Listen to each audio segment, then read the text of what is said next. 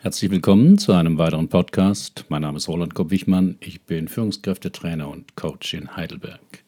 Das Thema heute: Führen Sie manchmal Selbstgespräche?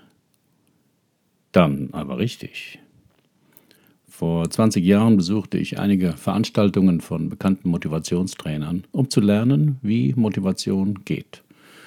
Darunter waren Stars wie Emil Ratelband, Jürgen Höller, Bodo Schäfer und andere. Ihre gemeinsame Botschaft war, Selbstgespräche helfen, wenn man sich damit anspornt, um seine Ziele zu erreichen. Also vor bestimmten Situationen zu sich selbst sagen, das schaffst du. Du musst an dich glauben. Wenn du es träumen kannst, dann kannst du es auch erreichen. Hm. So einleuchtend die Sprüche und die Theorie, Theorie dahinter klang, bei mir klappte das nie so recht. Die Selbstzweifel kamen schnell hinterher. Und gegen die hatte ich bei meinen Selbstgesprächen wenig entgegenzusetzen. Warum das nicht nur bei mir nicht klappte und was man stattdessen besser machen kann, erfuhr ich aus einer Studie von Dolores Albarracin von 2010. Gemeinsam mit ihren Kollegen Ibrahim Senai und Kenji Noguchi kam sie in ihren Studien zu einem ganz anderen Ergebnis. Statt sich selbst anzuspornen, sei es oft besser, sich auch Fragen zu stellen. Zum Beispiel, schaffe ich das? Leute, die sich viel mit positivem Denken beschäftigt haben, stöhnen jetzt natürlich auf. Das klappt doch nicht. Man darf sich nicht in Frage stellen, sondern muss felsenfest an sich glauben. Doch Studien finden oft etwas anderes heraus, als der gemeine Küchenpsychologe sich das ausgedacht hat. Dazu hatten die Wissenschaftler 50 Studenten in ihr Institut gebeten. Alle sollten unter Zeitdruck aus zehn Wörtern jeweils andere Wörter bilden, sogenannte Anagramme. Zuvor wurde die erste Gruppe aufgefordert, sich eine Minute lang zu fragen, schaffe ich das?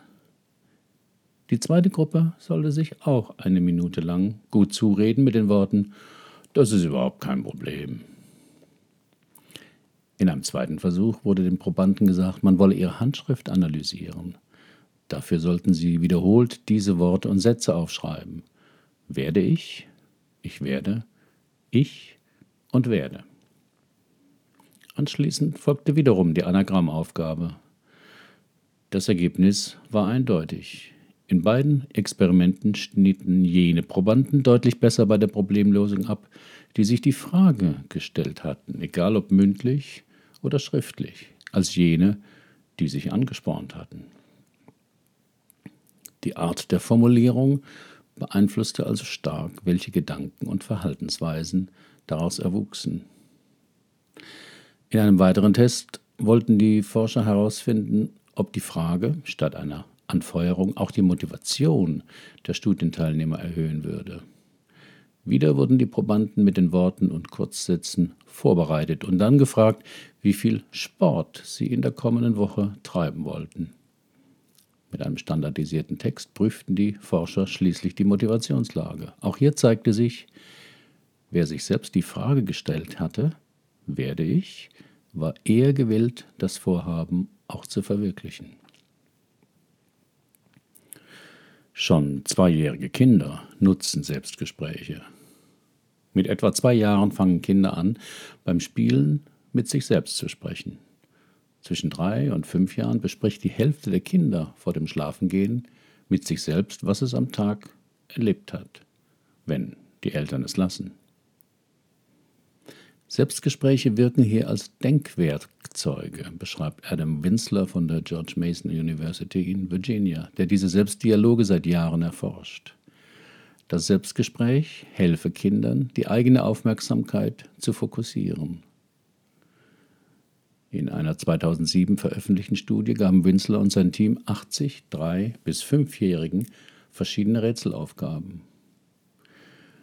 In der ersten Gruppe wurden die Kinder aufgefordert, mit sich selbst zu sprechen. In der zweiten Gruppe sollten sie ausdrücklich keine Selbstgespräche führen. Der dritten Gruppe wurde keine Anweisung gegeben. Das Ergebnis? Die Kinder, die mit sich selbst sprachen, lösten die Rätsel im Schnitt deutlich schneller und besser als diejenigen, denen das Selbstgespräch verwehrt wurde. Oft glauben Eltern, ihre Kinder würden mit ihnen statt mit sich selbst reden und antworteten dann den Kindern. Und viele Lehrer wollen bei Aufgaben keine Gespräche, sondern möglichst Ruhe. Doch Kleinkinder brauchen das Selbstgespräch, um ihr Leistungspotenzial auszuschöpfen, ist der Psychologe überzeugt und rät, lasst sie reden, es hilft ihnen. Warum Selbstgespräche ihre Gedanken und Impulse beeinflussen. Das Selbstgespräch ist auch bei Erwachsenen eines der wichtigsten Werkzeuge, mit dem wir unser Verhalten steuern, ist das Fazit von Dolores Albaricin.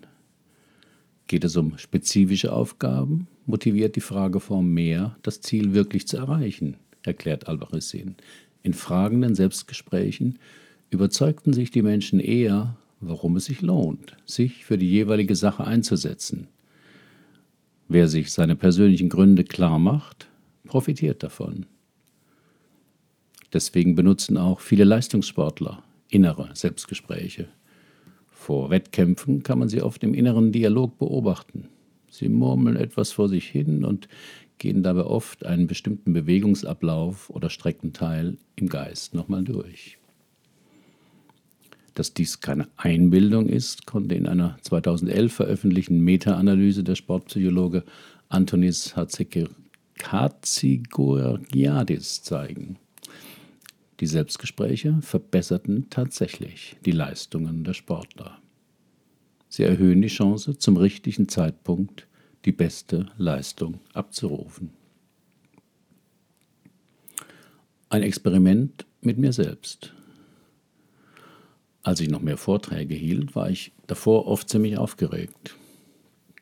Ging nochmal meine Aufzeichnungen durch, überprüfte den Beamer, blickte prüfend ins Publikum. Aber diese Vorbereitungen machten mich nur noch nervöser, denn ich beobachtete, dass dabei jede Menge kritischer Gedanken auftauchten. Was mache ich, wenn ich stecken bleibe oder einen Blackout habe? Und wenn jetzt die meisten den Vortrag nicht gut finden? Und jetzt, wenn jetzt die Lampe vom Beamer durchbrennt, da vorne sitzt jemand, der guckt jetzt schon so kritisch hoch. Eine Weile probierte ich dann positive Selbstsuggestion aller Du schaffst das schon oder Das klappt, ist ja schließlich nicht dein erster Vortrag. Doch sofort kam aus den Tiefen meines Unbewussten ein nicht zu widerlegendes Gegenargument. Woher willst du das wissen? Dass etwas gut, oft gut geklappt hat, ist kein Beweis. Es kann immer was schiefgehen. Damals probierte ich dann die Formulierung mit der Frageform aus und erlebte einen Wandel in meinem inneren Dialog. Ich fragte mich, werde ich den Vortrag gut machen? Die Antwort von innen, vermutlich schon. Ich fragte mich, werden alle den Vortrag gut finden? Die Antwort von innen, alle vielleicht nicht. Ich fragte mich, und wenn was Unvorhergesehenes passiert? Die Antwort von innen, dann sagst du, ups, genau das wollte ich nicht haben. Das erstaunliche Ergebnis, ich wurde augenblicklich ruhiger und selbstsicherer. Erklären kann ich mir diese Reaktion mit dem Modell des inneren Teams.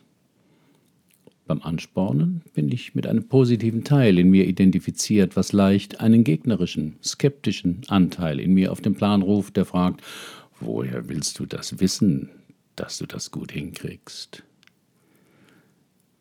Wenn ich es aber umdrehe und mich mit dem skeptischen, fragenden Anteil verbinde, wirst du das schaffen? Ist die Wahrscheinlichkeit höher, dass ein aufmunternder, selbstsicherer Teil sich meldet und antwortet, vermutlich schon. Es gibt noch eine dritte Form des Selbstgesprächs. Da spricht man mit sich in der dritten Person. Auf meinem Blog finden Sie den Link dazu. Wenn Sie also das nächste Mal etwas gut machen wollen, probieren Sie doch diese Form des Selbstgesprächs mal aus. Herzlichen Dank für Ihre Aufmerksamkeit. Bis zum nächsten Mal.